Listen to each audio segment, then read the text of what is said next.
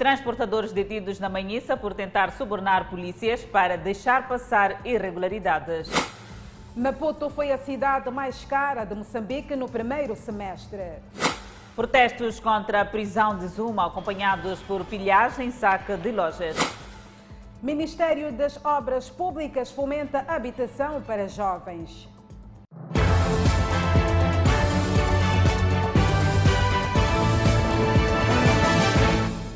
Boa noite, estamos em direto e em simultâneo com a Rádio Miramar e com as plataformas digitais. Autuados e detidos transportadores que tentaram subornar a polícia no distrito da Manhissa, na província de Maputo. Entre os detidos está o motorista da transportadora que se envolveu no acidente que vitimou a mais de 30 pessoas naquele ponto do país. O transportador deste autocarro saía da Beira para Maputo. O automobilista não trazia consigo a ficha de inspeção nem a pólice do seguro da viatura. Para agravar a situação, o transportador transportava 18 passageiros de forma clandestina para a cidade de Maputo. Sabe-se que a transportadora deveria estar parada enquanto aguarda os resultados da comissão de inquérito. O automobilista tentou sem sucesso enganar a polícia não tendo logrado os seus intentos, tentou subornar os agentes. É devido ao problema do, dos carros, né? Os carros não estão em condições. Apanharam-me com dois pneus meio gastos. Então a polícia disse que devia parquear o carro, não estava em condições de circular. E a polícia diz que uh, tentou subornar.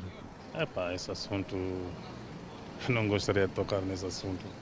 Este outro automobilista sai da província de Tete para Maputo. Segundo a polícia de trânsito, a viatura está em péssimas condições mecânicas. Os pneus, por exemplo, ficaram sem a trilha. O transportador quis subornar a polícia num valor que varia de 100 a 500 meticais. A contas com a polícia, o motorista não quis falar a nossa reportagem. Está aqui por quê? Não sei tentou subornar a polícia. Foi isso que aconteceu, tentou subornar a polícia.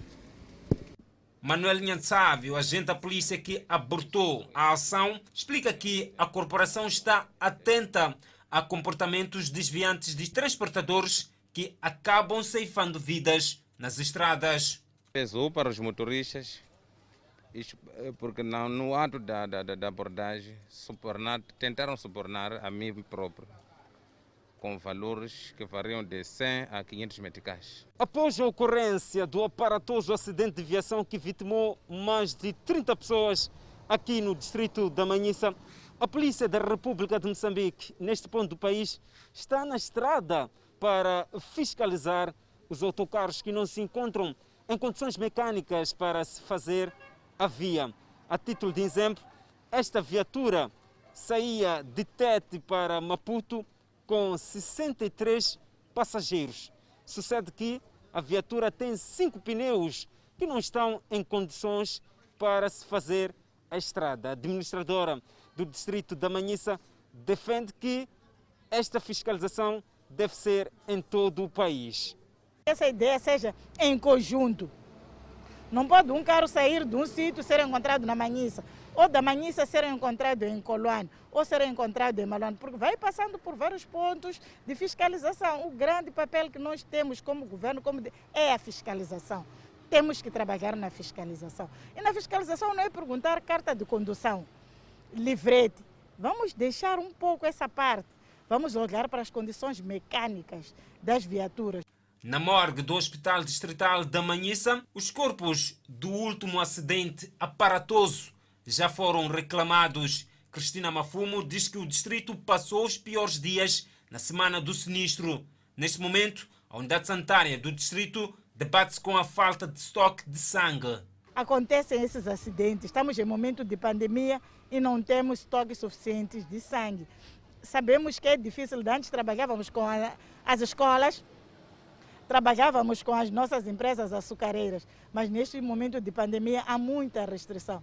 Então queremos apelar principalmente aos jovens, às pessoas de bom senso, para se dirigir ao Hospital Distrital da Manhissa. A polícia na Manhissa continua na estrada, implacável com o objetivo de reduzir o derramamento de sangue.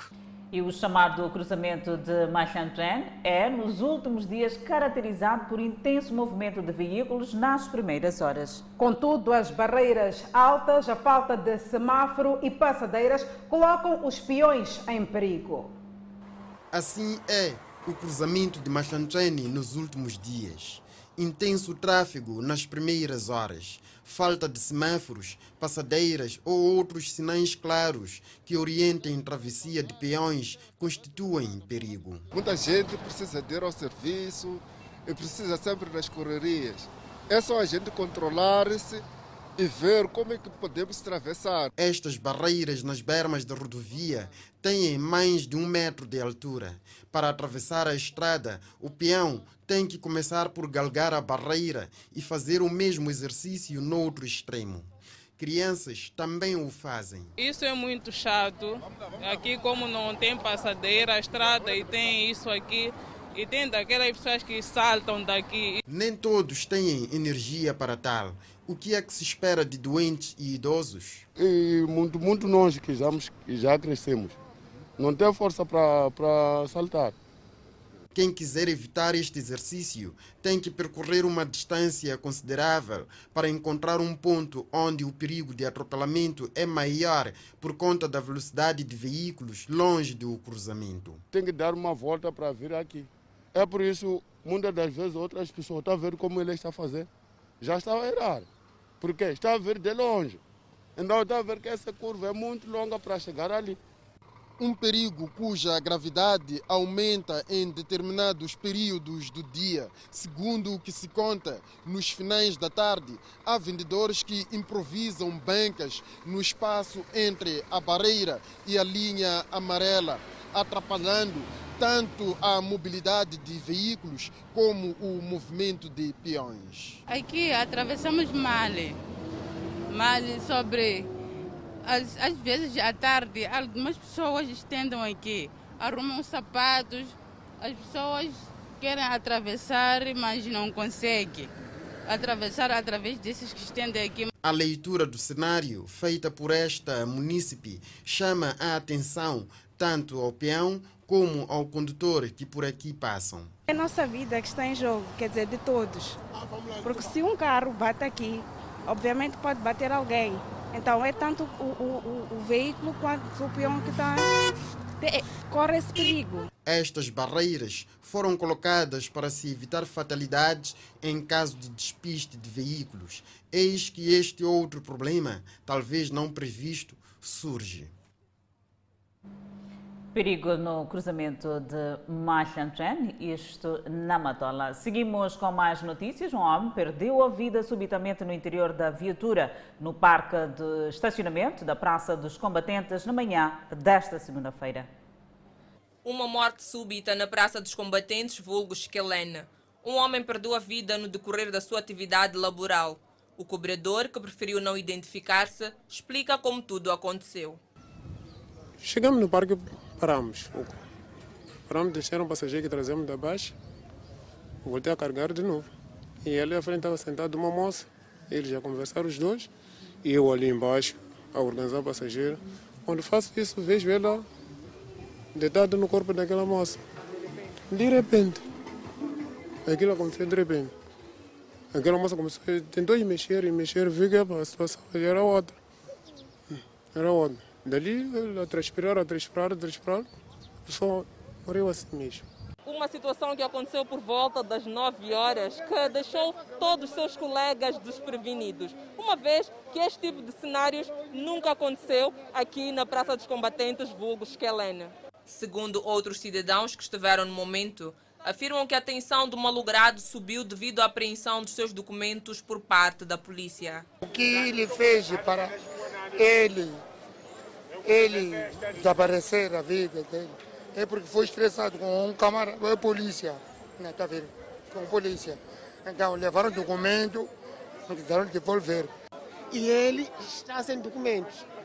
Quando retiraram do carro, revistaram os bolsos, não sei o que, tudo mais, não aparece com, não aparece com documento, nem a carta, nem o livreto. O que não é possível, porque ele não pode sair, tirar o carro do parque sem a carta ou livreto. Reginaldo, triste com a situação, afirma que já perderam quatro colegas na rota Anjo Voador Praça dos Combatentes. Mas a rota é dele, é dele. Esta rota da Baixa tem fantasma. Estamos a pedir às autoridades para ver o que está a acontecer, porque um dia vamos chegar aqui e morrer de forma estranha. O finado fazia a rota Anjo Voador Praça dos Combatentes na cidade de Maputo. É o fomento para habitação. O governo entrega 240 casas da Vila Olímpica quase cinco anos após a sua conclusão. Nas referidas casas serão elegíveis o público ainda sem habitação própria. Habitação condigna continua um desafio para muitos jovens no país. Manuel faz parte da lista de jovens que sonham em ter casa própria. Está neste processo há sete anos. Estou a alugar. Não consigo para construir a minha casa própria. O sonho prevalece. Meu sonho era esse. Só que a vida é muito difícil. Inquietações de Manuel e muitos jovens no centro das atenções do governo. 240 apartamentos já disponíveis aos jovens. Nós, como instituição pública, dizemos que os apartamentos são para aqueles que ainda não têm casa própria. Os apartamentos ocupam uma área de 108 metros quadrados, três quartos, entre elas uma suíte, sala comum, varandas, casa de banho e outros. São apartamentos que deviam ter sido entregues em 2018, mas por conta do custo onoroso levou o governo a negociar com a empresa chinesa, tendo saído dos 126 mil mês para 25 mil durante 20 anos. Seria impossível este público aceder aos mesmos, mesmos apartamentos. E aí o Fundo Fomento para a Habitação, o governo de Moçambique, chamou para si a responsabilidade de reduzir este esforço. Como? Alargando o período de pagamento. Portanto, saímos dos 126 mil meticais por mês para 25 mil meticais por mês e pagáveis em 20 anos. João Machatine mostrou preocupação com dívidas que ascendem a 2,8 milhões de dólares norte-americanos por não pagamento das rendas pelos beneficiários dos projetos do Fundo de Fomento de Habitação. Valores que serviriam, segundo o ministro, para a construção de mais 300 casas. Portanto, queríamos apelar para que honremos com os compromissos, sob pena do próprio fundo ter que acionar outros mecanismos que não iriam bonificar, não iriam honrar a qualquer um destes nossos eh, inquilinos. Apartamentos entregues e um posto policial construído de raiz. A garantia do comando da cidade de Maputo é do restabelecimento da segurança no local. É, aqui efetivos que vão garantir o patrulhamento interno e nos arredores e naturalmente em coordenação com a esquadra mais próxima do Estádio Nacional. Portanto, estão criadas condições para que a segurança aqui na Vila Olímpica esteja cada vez mais reforçada. Para além destas casas, o governo tem em manga a construção de mais habitação para responder às várias inquietações dos jovens. Adelaide deu fomento para a habitação. Cidadãos que foram tirados da zona da Malanga e reassentados em Maúbo para dar espaço à construção da ponte Maputo e Maputo-Catembe queixam-se de maus tratos pelos nativos. Estes reclamam ainda do não cumprimento das promessas feitas na altura do reassentamento são parte dos ex-moradores da Malanga que deram espaço à ponte Maputo-Catembe. Cheios de promessas, foram transferidos para Maúbo, no distrito de Boane. Cinco anos depois, estão desiludidos. Há muita desvantagem aqui nessa zona, aqui tudo que Maputo Sul nos prometeu, não, não, não há nada certo. Não há nada que nos dão O mais grave de tudo é que, pelo que contam, são destratados pelos nativos e autoridades locais que lhes tratam indisfarçadamente como vientes. E quando chegou aqui, o, o, o presidente Magaia nos apresentou na parte do regulado. É, só que eles, na verdade, dizem que não nos conhecem da gente, de onde que a gente vem. E qualquer coisa que a gente fala, dizem que vão nos mandar embora. Isto a ponto de não gozarem dos mesmos direitos que os nativos. Mesmo que há, existe algo que vem do governo, é, eles criam maneira de, eles, os nativos, dizem que são nativos. Eles são donos da, da, da, da terra. A mudança está a ser um fardo. Apesar de estarem distantes da capital, estes dois são exemplo dos que mantêm seus empregos em Maputo. Aí sofrem para chegarem aos locais de trabalho. Às madrugadas sacrificadas acrescentam-se os penosos custos de transporte. Me custa muito para eu ter transporte, porque tenho que gastar quatro horas de tempo de eu ter saído daqui para a cidade. Agora que tenho que gastar mais de 100 meticais, porque eu saio daqui para ir dormir na cidade, para no dia seguinte pegar um serviço. Quando vivia na Malanga, esta jovem ia a pé para o hospital. Está doente e tem serviços de saúde mal prestados. Eu saí daqui de casa às, às, às seis lá para as sete. É só agora que eu estou a voltar. Entre os serviços já garantidos estão o fornecimento de água potável e energia elétrica, mas a qualidade de energia deixa muito a desejar. Oscilações e apagões repentinos, tudo em resultado de vandalização de infraestruturas da EDM. A zona toda conta com quatro PTs, postos de transformação, mas dois deles já foram vandalizados. Este é um deles. Temos energia, mas energia também não está total completa. Porque aqui já fomos roubados dois PTs e candeiros de, de, dos postos não completaram. Fomos ao circo do bairro. Não encontramos porta para bater, mas sim material de construção. Inertes e blocos aguardando mãos de pedreiros. E confrontos entre manifestantes e agentes da polícia, bem como sacas a lojas, continuam na África do Sul. Em causa está a prisão do antigo presidente Jacob Zuma. Os manifestantes querem a soltura. A onda de protestos contra a prisão de Jacob Zuma, organizada por membros do Congresso Nacional Africano, ANC, que exigem a libertação do antigo presidente, condenado por desrespeito à justiça, iniciou no pretérito o fim de semana na província de KwaZulu-Natal e rapidamente se espalhou para outras províncias.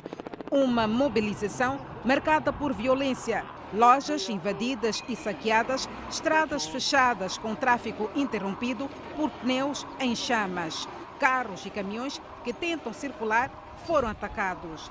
Em Joanesburgo, os manifestantes munidos de bastões partiram vidros de lojas com paus enquanto assobiavam e marchavam para lojas a fim de assaltarem bebidas alcoólicas e não só. A autoestrada M2 teve que encerrar. Houve disparos contra veículos que passavam.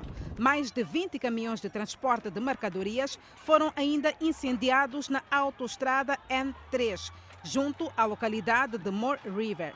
Por isso, o transporte comercial ficou praticamente paralisado nesta província. As autoridades, durante esses dias, tiveram sinais de que uh, teríamos manifestações, uh, não diria violentas, mas com recursos a, saque, a saques de lojas e, e, e queimas de pneus, como está-se a, a observar. Há muitos populares, a pretexto mesmo desta desculpa de estarem a exigir a liberdade de Zuma, começaram a saquear uh, as lojas, queimar uh, caminhões e está-se a notar que uh, num, tá, tá, estamos numa evolução para alvos econômicos. Não, até o momento não há percas humanas, aliás, houve a, a, a morte do, do, indivíduo que foi baleado ao ser levado para o hospital. Em resultado das manifestações, em vários pontos, dezenas de detidos, feridos e mortos. A economia da África do Sul começa a ressentir-se também, segundo fez saber o analista político. Isso já foi dando alguns sinais. Eh, as pessoas ontem, eh, as autoridades fizeram aí alguns anúncios. Hoje de manhã acordamos com a informação de que o, metro, o sistema de metro, que nós chamamos aqui Gautrem, seria encerrado e está encerrado desde está encerrado. Uh, com isto, uh, acaba por uh, impedir a circulação de pessoas de um sítio para o outro. Então, estamos num quadro em que alguns estabelecimentos comerciais estão encerrados e, com isso, acaba por, de certa forma, já afetar o, o, setor financeiro, ou melhor, os mercados financeiros. E um dos primeiros sinais é a própria moeda RAND, que já começou a, a dar algum sinal, estava a 14,3, o RAND nesse momento está a 14,4. Enquanto as manifestações decorrem, Zuma vai no sexto dia do cumprimento da pena da sentença de 15 meses de prisão por desacato ao tribunal. O antigo presidente da África do Sul desrespeitou uma ordem do Tribunal Constitucional da África do Sul que lhe exigia que testemunhasse perante a comissão que investiga as acusações de corrupção durante o seu mandato como presidente de 2009 a 2018. Segunda-feira, o Tribunal Constitucional, a mais alta corte da África do Sul, recebeu o recurso de Zuma contra a sentença. O presidente da África do Sul, Cyril Ramaphosa, reagiu à agitação e apelou à calma. Prisão de Jacob Zuma, criando onda de protestos na vizinha África do Sul. Enquanto isso, a ministra da Defesa sul-africana lamentou o fato de Ruanda ter enviado a Moçambique militares antes da chegada do apoio militar na região para o combate ao terrorismo. E poucas horas depois do anúncio, o ministro da Defesa Nacional, Jaime Neto, tranquiliza. Jaime Neto, que falava na beira, começou por reafirmar que as relações entre Moçambique, SADC e África do Sul estão a conhecer os melhores momentos. O ministro da Defesa Nacional justificou a sua afirmação pelos vários encontros ao mais alto nível entre os chefes do governo que trataram matérias relacionadas com o terrorismo em Cabo Delgado sobre o pronunciamento da ministra da Defesa sul-africana, que afirmou que é lamentável que este envio aconteça antes do posicionamento da SADC. Jaime Neto disse que a nível ministerial, muitas vezes pode-se não ter informações concretas do que terá sido tratado entre os chefes do Estado da região da SADC. Então temos eh, conhecimento de que ao nível eh, eh, mais alto não é? Há consultas constantes, há contactos frequentes que abordam este assunto e, obviamente, eh, ao nosso nível, cabe-nos eh, tomarmos eh, decisões das concertações que são feitas ao nível eh, dos chefes de Estado. O ministro da Defesa Nacional acredita que pode ter havido problema de comunicação que resultam em interpretações que suscitem dúvidas, tendo assegurado que o Ruanda, como um país, teve um contacto formal da SADC para poder intervir militarmente em Moçambique. Recordar que eh, durante a cimeira que teve lugar este final eh, de junho, a cimeira externa da SADC, não é? É, é, é Maputo, decidiu que, para além da intervenção eh, das forças em estado de alerta da SADC, o país também era livre de poder contactar algum país irmão africano que possa uh, uh, trabalhar com ele uh, para esclarecer e clarificar esses assuntos do terrorismo aqui em Moçambique. É neste âmbito que Ruanda começou a trazer a sua força aqui em Moçambique. A nível de militares da SADC, o ministro da Defesa Nacional explicou que é um planeamento operacional combinado que circunscreve-se numa operação bilateral que poderá ser flexível, tal como aconteceu com a Ruanda. Mesmo em relação à SADEC, há datas fixadas eh, durante a cimeira e é, são essas datas que estão a ser cumpridas eh, para que, eh, de facto, a força que vem apoiar o país irmão da SADEC eh, possa eh, aparecer. Jaime Neto fez saber que no último sábado aterrou em Pemba uma aeronave da Botsuana que trazia quatro oficiais daquele país da região, a fim de criar condições para a instalação da força da SADC em Cabo Delgado, que poderá chegar em Moçambique a 15 de julho.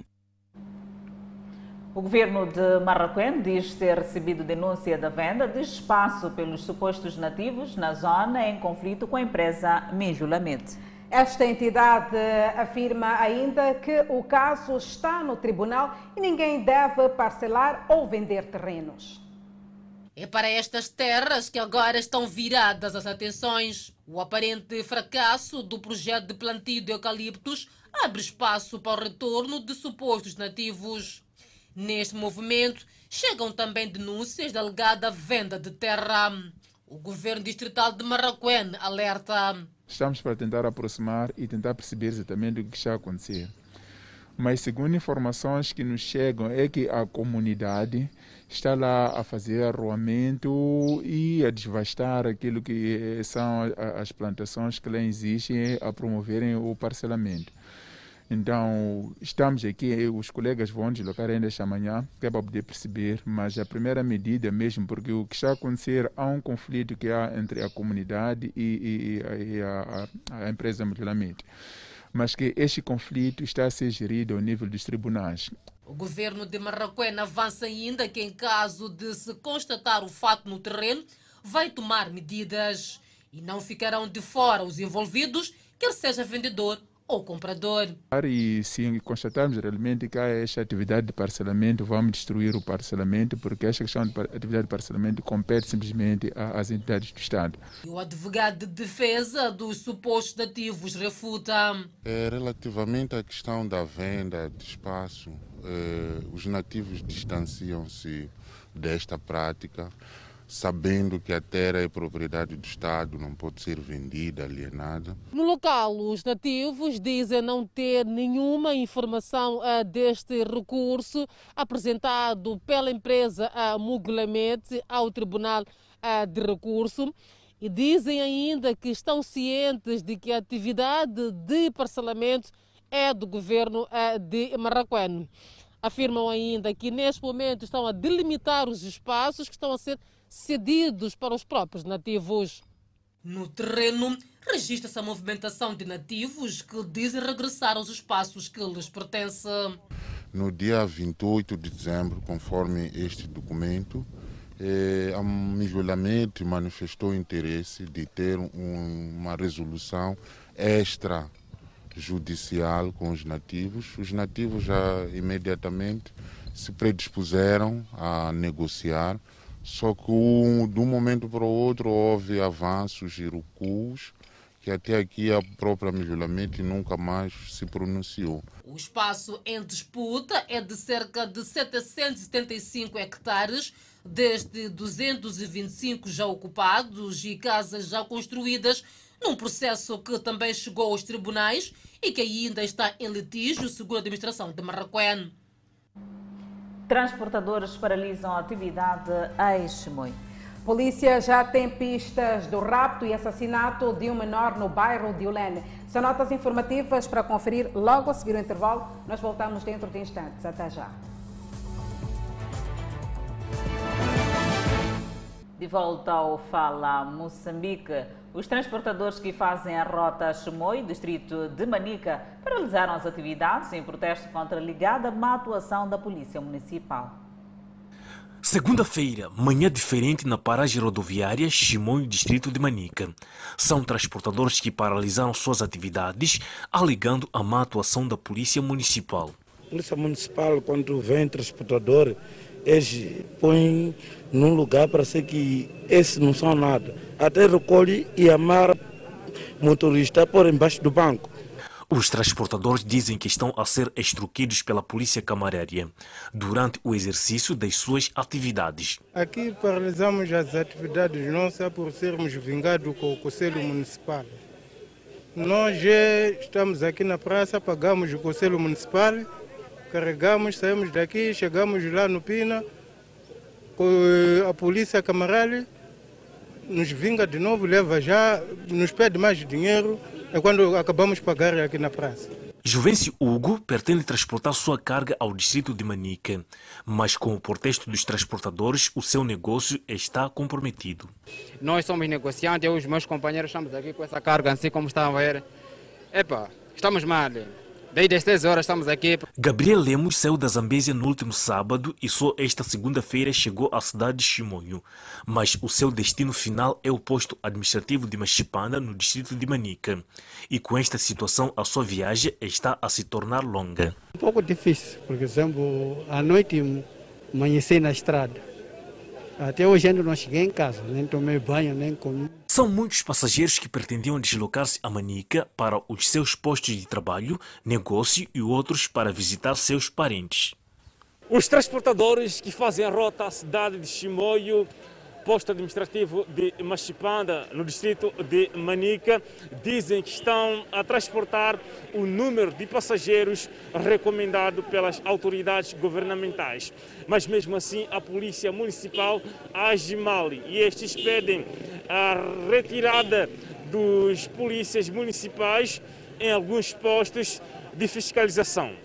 Esse posto do, do Dapina, por favor, se houver possibilidade, não é pedido município, município, porque esse é entre, entre distritário. Daqui para Manica, são três postos nós queremos. De município nós não queremos. A greve que está aqui não é de passageiro, não é do que é. Três, três, como estamos no Covid-19, isso é normal. Tranquilidade. Para amainar os ânimos dos transportadores, a Polícia da República de Moçambique fez ao local, mas não conseguiu. Minutos depois chegava o edil da cidade de João Ferreira, e o problema ficou resolvido. Eu vim conversar com eles e vim repor aquilo que é, que é norma, aquilo que realmente deve ser. Uh, nós estamos aqui para servir o nosso, o nosso lema desde o início do mandato é por uma melhor qualidade de vida para todos os nossos munícipes e sendo os transportadores também nossos munícipes merecem uma melhor qualidade de vida. Ferreira assegurou que o agente da polícia que for flagrado a extorquir os transportadores vai ser punido. Nós não podemos de maneira nenhuma uh, compactuar com atos de corrupção porque uma reclamação que os transportadores estão a fazer é que para poderem circular na via estão a ser extorquidos uh, sem meticais para poderem se deslocar. Portanto, isso não pode acontecer e, e nós somos pela corrupção zero e, e, a corrupção no nosso município da cidade de Chimoio não pode acontecer, não pode. Nós temos que ser, temos que ser o exemplo, estamos a ser o exemplo em muita coisa e também temos que ser o exemplo nisso. Uh, portanto, isso não vai acontecer. Nós vamos pôr mais, mais, mais pessoas a controlar esses agentes. Se é que esses agentes fizeram isso, irão ser devidamente uh, identificados, irão ser devidamente punidos e exemplarmente punidos. Até ao fecho desta reportagem, os transportadores já se preparavam para retomar as suas atividades. No cômodo criminal, a polícia garante que foi detido um suspeito em conexão com rapto que culminou com o assassinato de uma menor de 3 anos de idade no bairro de Ulene, arredores da cidade de Maputo. A menor terá sido raptada na tarde desta sexta-feira e devolvida na madrugada de sábado, já sem vida. Aguardamos agora pela, pela peritagem para efetivamente sabermos quais é que são eh, as razões eh, que levaram à morte desta menor, ah, mas todos os dados indicam para um homicídio eh, que teria acontecido não naquele local, mas sim o depósito do corpo já sem vida que teria efetivamente acontecido na varanda, portanto, daquela residência. É, nós estamos é, com todas as energias a trabalhar para esclarecimento destes fatos. Depois de informada, a polícia entrou no terreno. A Polícia da República de Moçambique, ao nível da cidade de Maputo, diz que já está a investigar o caso que chegou a culminar com a morte da pequena Manu, que no próximo mês iria completar três anos de idade. Eh, nós estamos eh, com todas as energias a trabalhar eh, para esclarecimento destes fatos. Já existem alguns dados interessantes sobre isso. É importante frisar que este desaparecimento da menor foi antecedido de um furto na residência de dois telemóveis. Eh, nós temos eh, até agora um detido que é implicado, portanto, no furto dos telemóveis e estamos a trabalhar seriamente com este indivíduo. De acordo com a família, o corpo da pequena Manu, como carinhosamente era chamada, será sepultado nesta terça-feira. Um indivíduo de 28 anos de idade é indiciado de burla e está detido na sétima esquadra da polícia na cidade de Maputo. Ele afirma ainda que foi usado pelo proprietário dos cheques pela sua condição física. Há quatro meses, este jovem tinha a função de receber cheques de um outro cidadão que conheceu na rua e ir depositar no banco. Entretanto, o seu dia do azar chegou, pois caiu nas garras da polícia. Foi usado com um jovem chamado Calixto para andar me dar coisas. Eu não sabia que não eram coisas legais. Ele disse que assim que ando de muletas para facilitar no banco não é formar beijo. O indiciado, que é portador de deficiência, afirma que logo após fazer os depósitos recebia um valor de 200 a 300 meticais pelo trabalho. Então ele me dava 200 meticais, às vezes 300 meticais, eu voltava a lhe dar recibos. E assim depois me deparei com a polícia, eu falei para a polícia que a pessoa, vamos ao encontro dela, a pessoa que vai entregar os recibos. Quando chegamos lá, a pessoa pôs sem, pôs sem fuga. A Polícia da República de Moçambique, que já vem trabalhando em casos semelhantes, explica que foi possível deter o jovem a partir de uma denúncia. Este cidadão eh, e alguns outros comparsas eh, faziam depósitos eh, de cheques sem, sem provisão, depois de terem acesso às cotações de levantamento de algum material de construção ou então de compra de viaturas, faziam depósitos uh, destes cheques sem provisão e emitiam naturalmente, os bancos emitiam naturalmente recibos. E estes recibos eram levados até aos proprietários destes estabelecimentos comerciais que não prestavam muita atenção em relação à informação que era disposta, portanto, nestes recibos e notavam apenas que no recibo vinha um saldo contabilístico e nesta desatenção acabavam entregando, portanto, qualquer outro bem que fosse de valor. O proprietário dos cheques está a monte. Ao ver a chegada da polícia na sua residência, uma mulher consumidora e vendedora de droga decide entregar heroína à sua filha de 15 anos e coloca-se em fuga. Esta é a menor que as autoridades encontraram com a heroína escondida na sua roupa, depois da mesma ter sido supostamente obrigada pela mãe a fazê-lo. A menor que ocultamos o seu rosto disse que recebeu da mãe uma caixinha de fósforo com instruções claras para escondê-la na roupa que vestia. Ao ter agido daquela forma, a menor entende que a mãe, que de seguida colocou-se em fuga, pode ter-se apercebido que os dois homens e a paisana que chegaram na sua residência eram membros da polícia. Só que quando saiu fora, ela já não estava aí fora. Tinha os dois senhores, eu não sabia que, que eles são polícia. Depois eu peguei aquela caixa, coloquei aqui assim, aquela caixa. Depois de eu tirar aquela caixinha eles contaram tinha 15. Essa droga tinha 15. Depois, ele, quando entraram aí dentro, cocão, tinha mais um. Encontraram mais um na mesa, saíram. Depois me levaram, veio até aqui. A menor morava com a mãe e o tio, todos consumidores de drogas. O pai, que foi convidado à esquadra, afirma que ficou surpreendido com o fato e não sabia que a sua esposa vendia e consumia droga. Fiquei triste porque a polícia, quando me ligou, eu estava no serviço, eu sempre, todos os meses, eu dou despesa das crianças, mas fui surpreendido pegar a notícia naquele dia. Por ser uma menor de 15 anos de idade, a mesma foi colocada em liberdade e convidado o pai a levá-la para casa. Diante deste fato, o homem que compareceu aqui à Quinta Esquadra diz que vai pedir a guarda dos seus dois filhos que tem com a mulher, que ainda está em parte incerta não é um bom exemplo. Vai ficar comigo, as crianças. Ainda na quinta esquadra, a PRM deteve este cidadão que tem dedicado o seu dia a dia na fumagem dos vidros de viaturas, mas na verdade ele usa a referida atividade apenas para estar em contato permanente com os seus clientes, a quem ele próprio vende droga. O indiciado assume ser um tosco dependente e alega que a polícia já não devia o prender. Para um viciado já é normal, né? acredito que sim. Na tua opinião, a polícia devia lhe deixar? Acho que sim, né? Por quê? Porque o consumidor, não é? o consumidor automaticamente não tem nenhuma prova né, de dizer ou de, de, de, tem que estar detido, que quem deveria estar detido são os vendedores, não consumidores. A polícia na Beira trabalha para identificar os presumíveis fornecedores de droga e encaminhá-los à justiça para que possam ser responsabilizados pela prática de crime de tráfico de estupefacientes. Um jovem de 23 anos de idade violou e manteve uma menor sob privação de liberdade durante uma noite. O malfeitor já foi detido pela Polícia da República de Moçambique. Banhado em lágrimas, este jovem de 23 anos de idade está a contas com as autoridades policiais na cidade de Maputo, suspeito de violar sexualmente esta adolescente de 15 anos de idade. E depois daí, quando ele lançou chaves do quarto dele, ele me tirou tanto roupa, né? Tirou calça. E depois eu disse, eu não posso fazer isto, né? Porque por os lúdios. Ele não queria mais me entender. Já nas mãos das autoridades policiais, o jovem de 23 anos de idade diz que não violou esta adolescente de 15 anos de idade, mas sim houve consentimento entre as partes. Uma coisa que eu e ela já tínhamos programado, já, já vários dias que já tínhamos programado. Depois chegou um certo, chegou um certo dia que foi no sábado. Eu nego um, euro, um euro, e que eu fui ter em casa, fui ter em casa com ela, eu sabendo que, eu sabendo que é criança.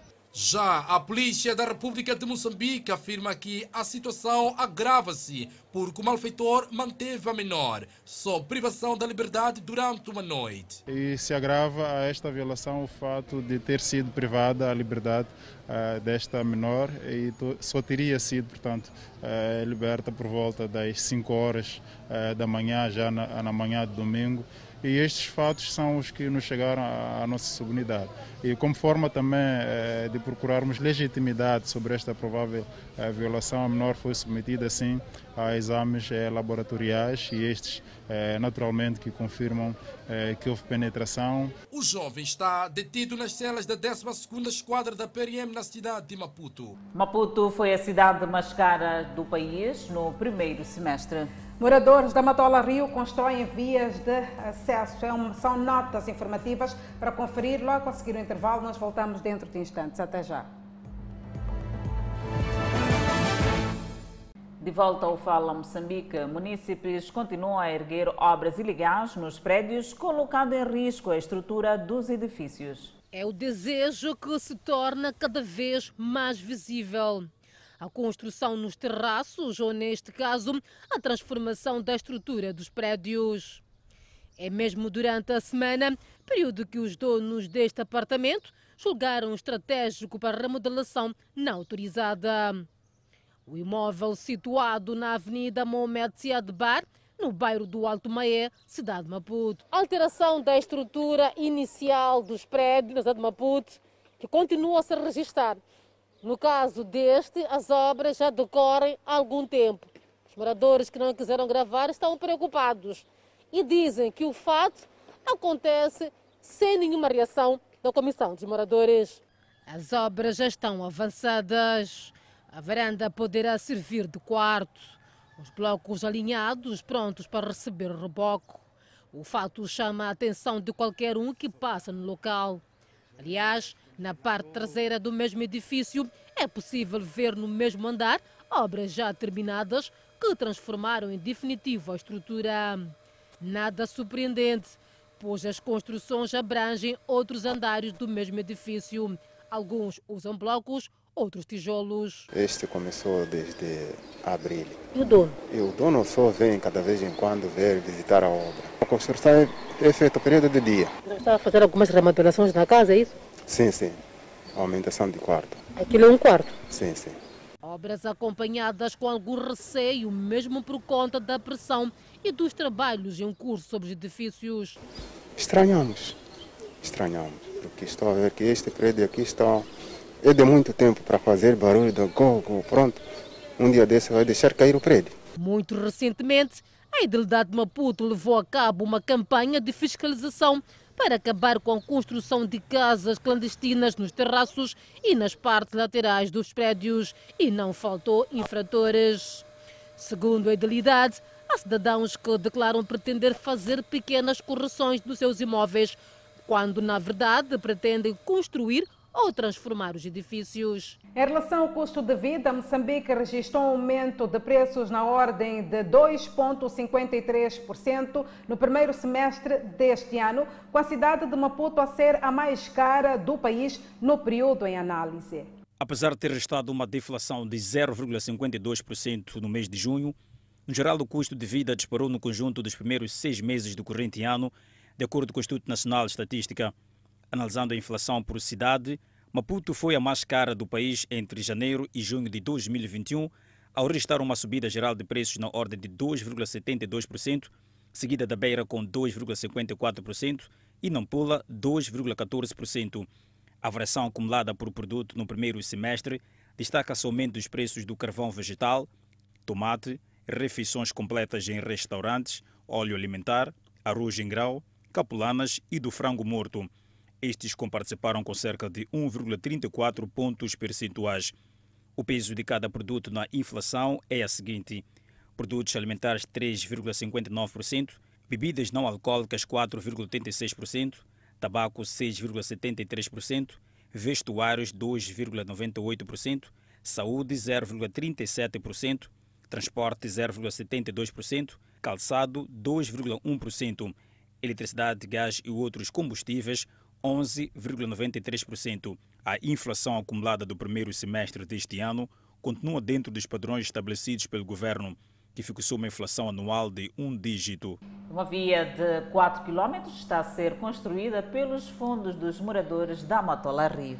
Contudo, a falta de orçamento está a paralisar as obras em curso. Uma via danificada e de difícil circulação levou à criação de uma comissão para a construção desta via na Matola Rio.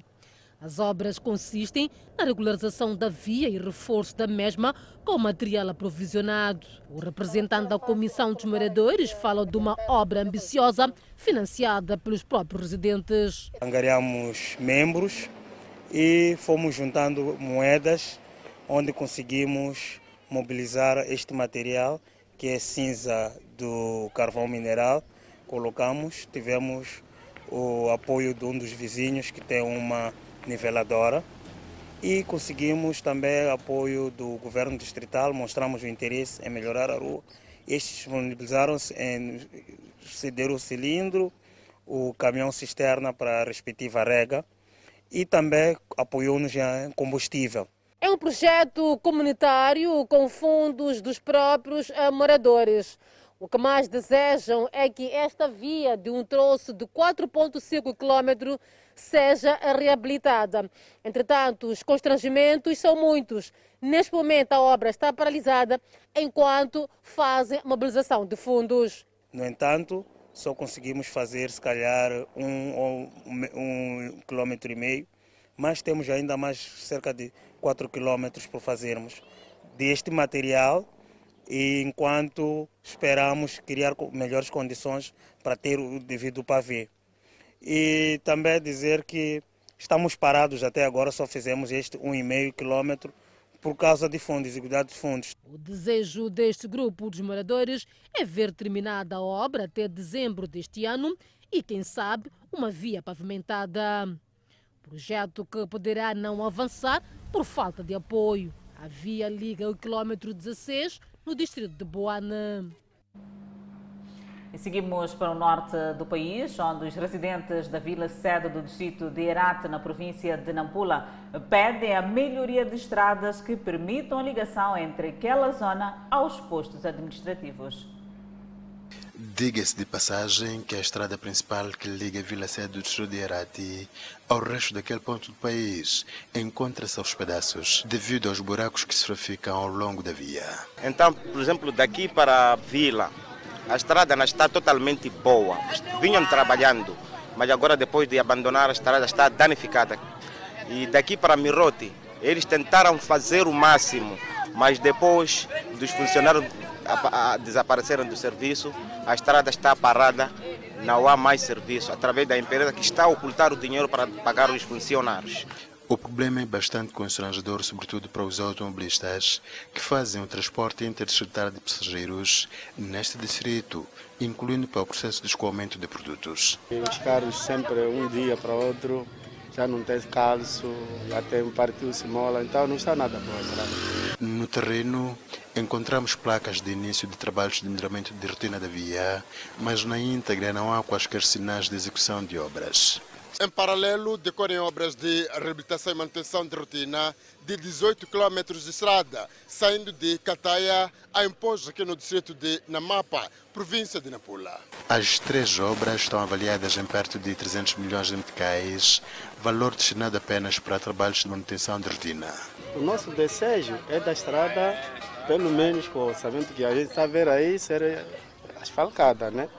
Porque seria muito bem e teríamos, nós estamos sempre a reparar os carros e os custos sempre sobem. Então o desejo era de ser asfaltada a estrada.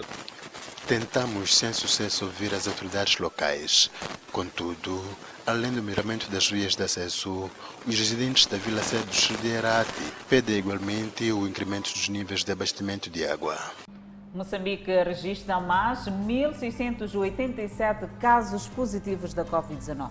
Afirmativo Adelaide, e há aqui uma fragilidade, porque existem munícipes que circulam em aglomerados sem máscara de proteção facial na cidade de Tete e não só. São notas informativas para conferir logo a seguir o intervalo. Até já.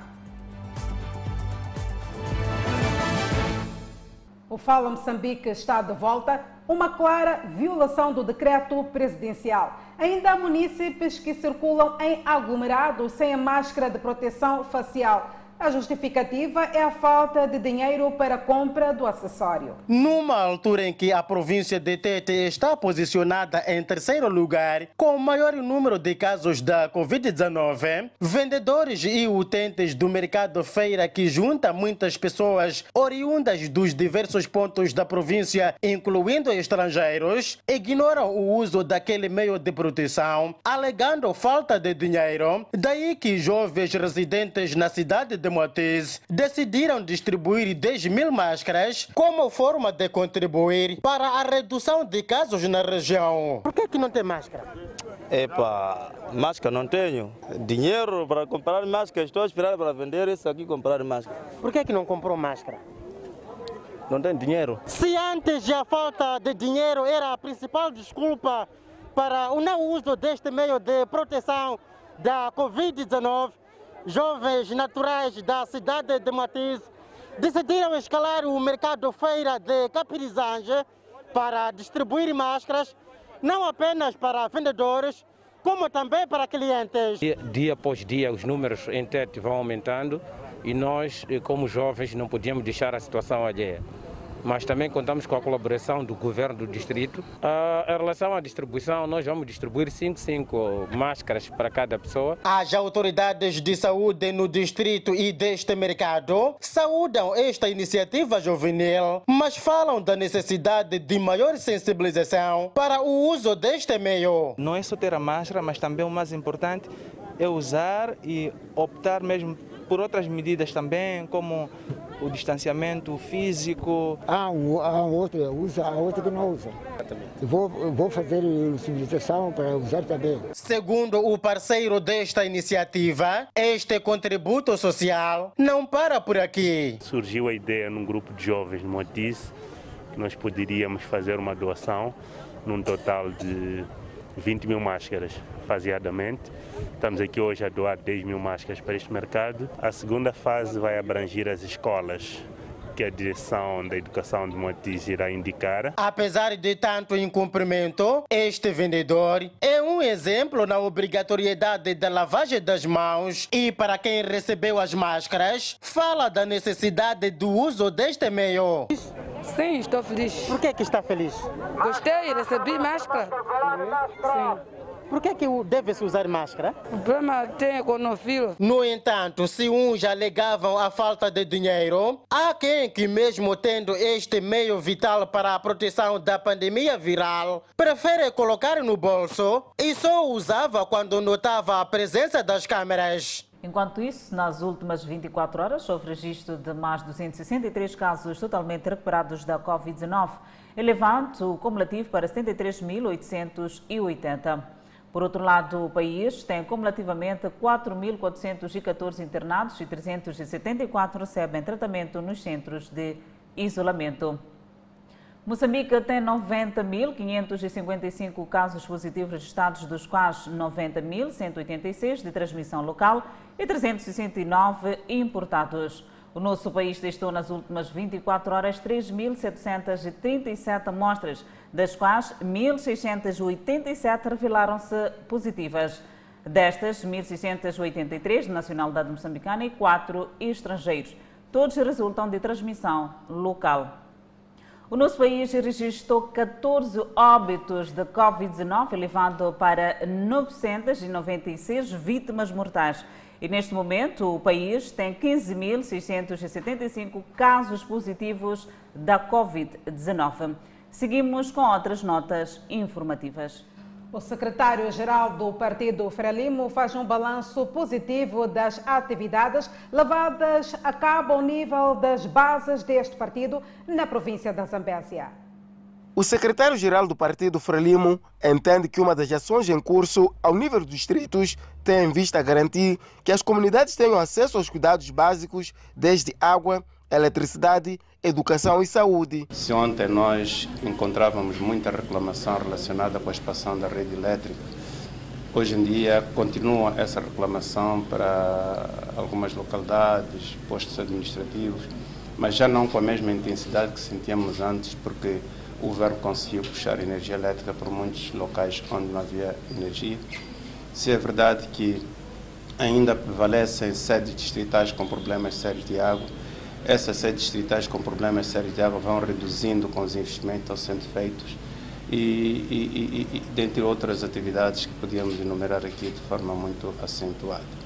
Apesar da província de Zambésia ser uma das mais populosas ao nível do país, mostra índices baixos em relação ao Covid-19. O secretário-geral do partido, Frelimo, entende que, ao nível das bases, há aquilo que é a mobilização por parte dos quadros de forma a sensibilizar as comunidades para a prevenção, mas também garantir aquilo que são as medidas de prevenção contra a pandemia da Covid-19. Durante os dias que esteve a trabalhar com os órgãos de base na Zambésia, Roque Silva sentiu o empenho destes na promoção das boas ações para o desenvolvimento da província. Visitamos distritos como Xinde, que são distritos cujo acesso é extremamente difícil. Ganhamos maior sensibilidade sobre todo um esforço que tem que ser feito no sentido de ajudar distritos como aqueles a, a, a desenvolver-se acreditamos que dentro desta, desta, desta combinação de esforços que está sendo feita a nível do, do governo, os problemas que ainda prevalecem a China serão ultrapassados, tal como conseguiu-se minimizar a questão de acesso à China através de, de, de barco lua-lua, mas acreditamos que precisaremos continuar a trabalhar para ir levando a China outras infraestruturas, outros meios que vão acelerar o desenvolvimento. Portanto, é uma província dinâmica, uma província que que sabe o que quer e por essa razão mesmo uma província que está em franco processo de. Na província da Zambésia, Roque Silva trabalhou nos distritos de Climane, Mucuba, Guru e Xindi como forma de reforçar ações de coesão entre os membros do partido. Jovem mata mãe e tia na província de Inhambana. Esta é uma nota para acompanhar logo após o intervalo por hora, a previsão para as próximas 24 horas. Pemba 28 de máxima, Lixinga 23 de máxima, Nampula 28 de máxima. Seguimos para o centro do país. Tete com uma máxima de 32, Quilimana 29, Chimoio 28, Beira 28. Já na zona sul do país, Vilanculo de máxima poderá registrar 27, a cidade de Inhambane 28, Xaixai 30 e Maputo, cidade capital, de máxima poderá registrar 30 graus Celsius e uma mínima de 15. De volta, está detido nas celas da PRM em Murrombé, na província de Inhambane, um homem de 38 anos de idade acusado de assassinar a sua mãe e tia. O crime ocorreu na manhã do passado sábado em Gutite, interior do distrito de Morombeni. Segundo a família, foi com recurso a este machado que este homem de 38 anos de idade desferiu vários golpes na sua mãe e tia. Tudo porque as finadas contestavam a ideia de ele vender este reservatório de água, a cujo valor seria usado por ele na ascensão de consumo de bebidas alcoólicas. Matou a mãe, matou a tia, aí querendo vender o bidão, a dizer que quer fazer tratamento. É o dinheiro que não chega para fazer tratamento. Se era isso, esse treino que você está vendo que tem essa, esse milho, ele vendeu a um bom valor. Teria feito tratamento nesse tempo, mas não fez nada. O pai do agressor descreve o comportamento do filho. makoko oxisa a xavisela lexi a nga xi kuma xibya o a xavisela ndzi n'wi teka ndzi famba na emaputo ndzi ya mi lava mintirho a swi tshika ku tirha ka tirha levado meu filho a Maputo, arranjou um emprego. De repente, ele abandona e volta aqui em casa, onde vivia com a mãe. Conta-se que todos teria vendido aqui e usava o dinheiro no consumo de bebidas alcoólicas. Já nas celas, Benedito assume o crime. Eu, eu matou minhas mães porque negar para vender bidão. É um crime hediondo, é um crime que também a polícia não está sossegada com, com esta tamanha violência que estamos a registrar e achamos que a sociedade, todos os segmentos da sociedade, precisam que tomem uma outra atitude, temos que divulgar ou temos que valorizar a vida humana. Nesta residência viviam apenas duas pessoas: a mãe assassinada e o jovem assassínio. Presume-se que nos próximos dias a mesma poderá ficar abandonada, tendo em conta que o jovem encontra-se detido e a mãe perdeu a vida. A família pede justiça. Eu quero que a justiça seja feita. O que seria justiça para você? Ele pagar que que cometeu, pagar de verdade que cometeu.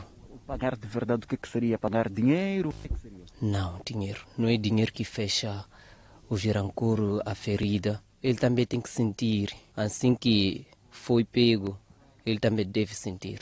Os vizinhos afirmam que a Fineda sofria de constantes ameaças do filho, que chegou a vender boa parte do terreno e o valor foi usado em sessões de consumo de bebidas alcoólicas. E no desporto, a Itália leva o troféu para casa após anos em jejum absoluto, como conta a nossa correspondente a partir da Europa. Já lá vão 53 anos desde que Itália se sagrou campeã da Europa. Desta vez, o segundo título europeu foi conquistado na casa dos ingleses, em Londres. Éder protagonizou um dos momentos altos da noite. O herói de Portugal foi convocado para levar a taça para Wembley. Logo no arranque da partida, Inglaterra surpreendeu a equipa italiana. Numa transição rápida aos dois minutos, Harry Kane abriu à direita para Trippier. O lateral cruzou para o segundo poste e, sem piedade, Luke Shaw fuzilou as redes de Donnarumma. 1-0 para a Inglaterra, o gol mais rápido de sempre numa final do Euro. Ainda na primeira parte, a turma transalpina mostrou sérias dificuldades em chegar à área do adversário. A melhor oportunidade surgiu apenas aos 35 minutos numa grande arrancada de Chiesa, que rematou a arrasar o poste da baliza de Pickford. O empate só chegou mesmo na segunda parte, na sequência de um pontapé de canto.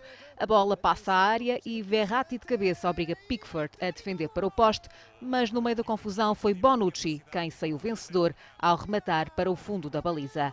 O resultado não se alterou no tempo regulamentar, nem mesmo no prolongamento. O título acabou por ser decidido na lotaria dos penaltis, com a brilhante exibição do guarda-redes de Itália. Donnarumma defendeu as duas últimas grandes penalidades batidas por Sancho e Saka e arrumou com o sonho de Inglaterra. Final do encontro com o empate a uma bola, 3-2 nos penaltis e está assim encontrada a sucessora de Portugal. Adeptos da Itália celebram em Roma a vitória diante da Inglaterra, um resultado do final do Euro 2020, como conta a nossa correspondente naquele país. Assim que Gianluigi Donnarumma defendeu a penalidade batida por Saka, ninguém mais dormiu em Itália. Em Roma, as ruas foram inundadas por um verdadeiro mar de adeptos em êxtase com a conquista do segundo título europeu de futebol. Os tons verde, vermelho e branco pintaram as ruas da capital, onde não faltou música, buzinões, nem mesmo o fogo de artifício. Os festejos também se fizeram em Inglaterra, perto dos olhares desolados de quem aguardava arrecadar pela primeira vez a taça da Europa.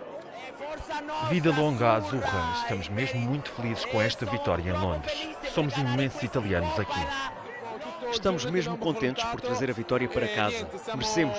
Somos os campeões europeus e vamos levar o troféu para a Itália. Longa vida à Itália. A taça já está em Itália. Chegou juntamente com a equipa italiana às primeiras horas da manhã desta segunda-feira a Roma, onde vai ficar nos próximos três anos. E desta maneira colocamos ponto final ao Fala Moçambique. Obrigada pela atenção dispensada. Nós voltamos a estar assim bem juntinhos amanhã à mesma hora aqui no Fala Moçambique. Até lá, fique muito bem, mas sempre na companhia da televisão Miramar.